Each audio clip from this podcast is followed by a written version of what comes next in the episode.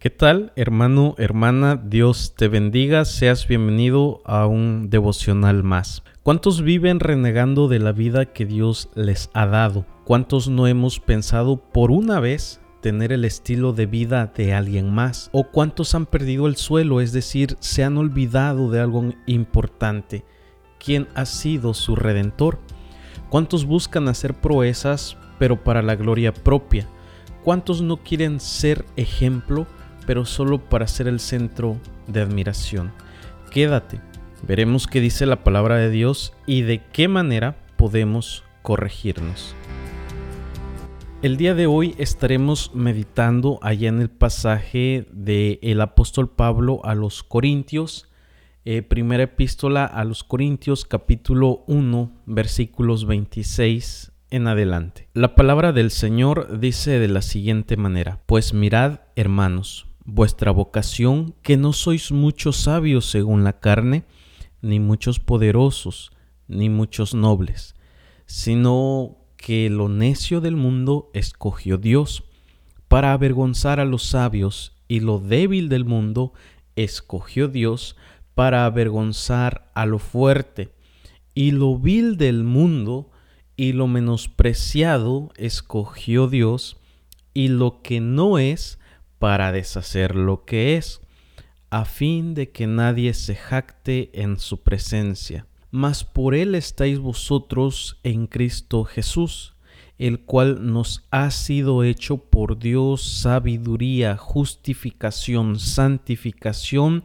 y redención, para que, como está escrito, el que se gloría, gloríese en el Señor. Si bien es cierto, el apóstol Pablo recuerda de forma muy puntual lo que Dios ha hecho para con tal iglesia, es decir, para la iglesia de Corinto. Pero no nos olvidemos de la inerrancia de la palabra de Dios. Es decir, que lo que fue escrito para determinado grupo de iglesia no se puede quedar allí, pues la palabra de Dios es tan viva, tan eficaz, como cuando se escribió y han pasado tanto tiempo, de manera tal que con toda libertad podemos decir que esas palabras son y serán para la iglesia en general de hoy en día y de una iglesia futura. Como primer punto analizaremos el llamado de Dios y es que allí debe de basarse ese gozo que tú y yo debemos de tener. Todo hijo de Dios debe de recordar y tener muy presente el llamado que Dios ha realizado en su vida. Ese llamado que Dios te ha hecho, querido hermano y hermana, lo debes de tener muy, muy presente. Esto considerando lo que Pablo dice en el versículo 26. Hermanos, consideren su propio llamamiento. Y es ese llamamiento que tú y yo debemos de tener. Y Pablo hace mención y les recuerda de dónde han sido sacados. En la traducción Nueva Versión Internacional por sus siglas NBI, dice el versículo 26, Hermanos, consideren su propio llamamiento. No muchos de ustedes son sabios según criterios meramente humanos ni son muchos los poderosos, ni muchos los de noble cuna. Pero Dios escogió lo insensato del mundo para avergonzar a los sabios, y escogió lo débil del mundo para avergonzar a los poderosos. También escogió Dios lo más bajo y despreciado y lo que no es nada para anular lo que es, a fin de que en su presencia nadie pueda jactarse. Es menester para el cristiano recordar de dónde Dios le ha rescatado, pues Pablo insta a la iglesia a ser de humilde corazón. No es extrañarse que en los versículos que acabamos de leer,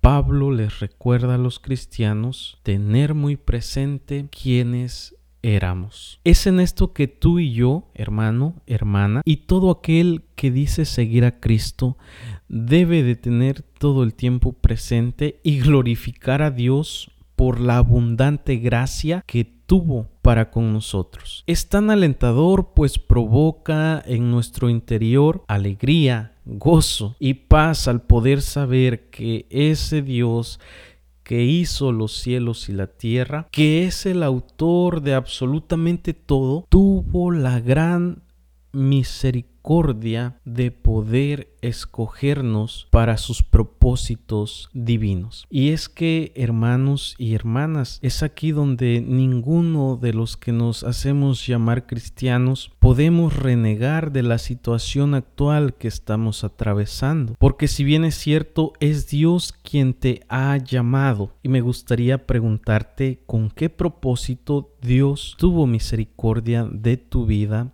de tu esposo, de tu hijo, de tu hija. ¿Con qué propósito Dios tocó tu vida, tocó tu corazón? Si estás pasando por carencias, si estás pasando por cualquier momento, déjame decirte que aún en esos momentos tan difíciles, Dios ha de glorificarse. Pero si tú, hermano o hermana, eres de las personas que les gusta ser el centro de atención, déjame decirte lo que Pablo nos está recordando. Pablo nos está recordando y es Dios, más que Pablo, es Dios por inspiración, inspirando, valga la redundancia, al apóstol Pablo, haciéndonos recordar, hermanos, consideren su propio llamamiento. No muchos de nosotros éramos sabios eh, bajo criterios meramente humanos. No éramos poderosos. No nacimos en cuna de oro. Dios escogió lo insensato. Dios escogió lo débil. Dios escogió lo más bajo y despreciado, lo que no es nada, para anular lo que era, para avergonzar a los sabios a fin, dice el versículo 29, a fin de que en su presencia nadie pueda jactarse.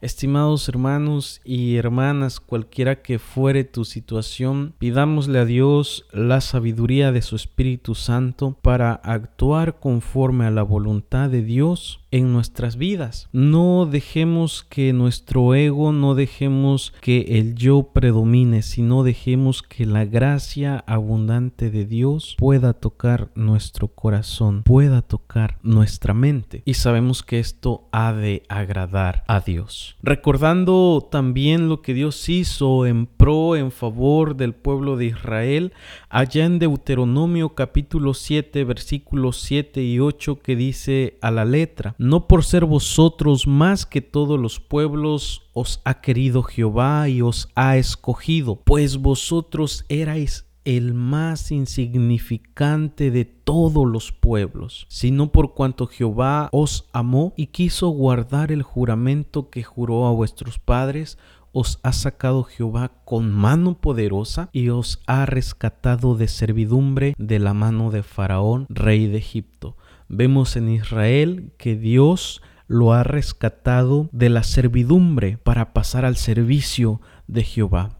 Vemos cómo Dios te ha rescatado, hermana, hermano, de la servidumbre, de la esclavitud del pecado, para pasar al servicio que Dios nos está pidiendo. No hay motivo entonces de lamentarnos por nuestra situación actual. Más bien pidamos a Dios cuál es su voluntad al permitir tales o cuales situaciones que a menudo atravesamos. Tampoco es motivo de sentirnos más que los demás si estamos trabajando para el Señor y no para los hombres, hermanos y hermanas. Tú y yo debemos de glorificar a Dios por el acto amoroso que tuvo al mandar a su unigénito Hijo Jesucristo a morir en lugar nuestro, de manera tal que tú y yo podemos decir lo que el apóstol Pablo pudo citar ahí en aquella carta. Pero gracias a él, ustedes están unidos a Cristo Jesús, a quien Dios ha hecho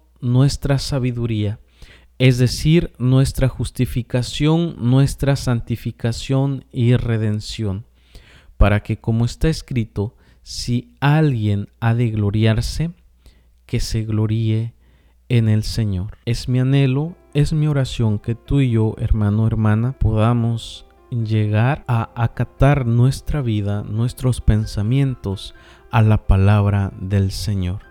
Que el Señor te bendiga Es una bendición poder eh, ser escuchado a través de este medio. Espero en Dios eh, sea de bendición para tu vida. Puedes darle en seguir o suscribirse para poder seguir recibiendo estos devocionales que sin duda alguna espero en Dios sea de bendición para tu vida. Que el Señor te bendiga. Nos vemos hasta la próxima. Bye.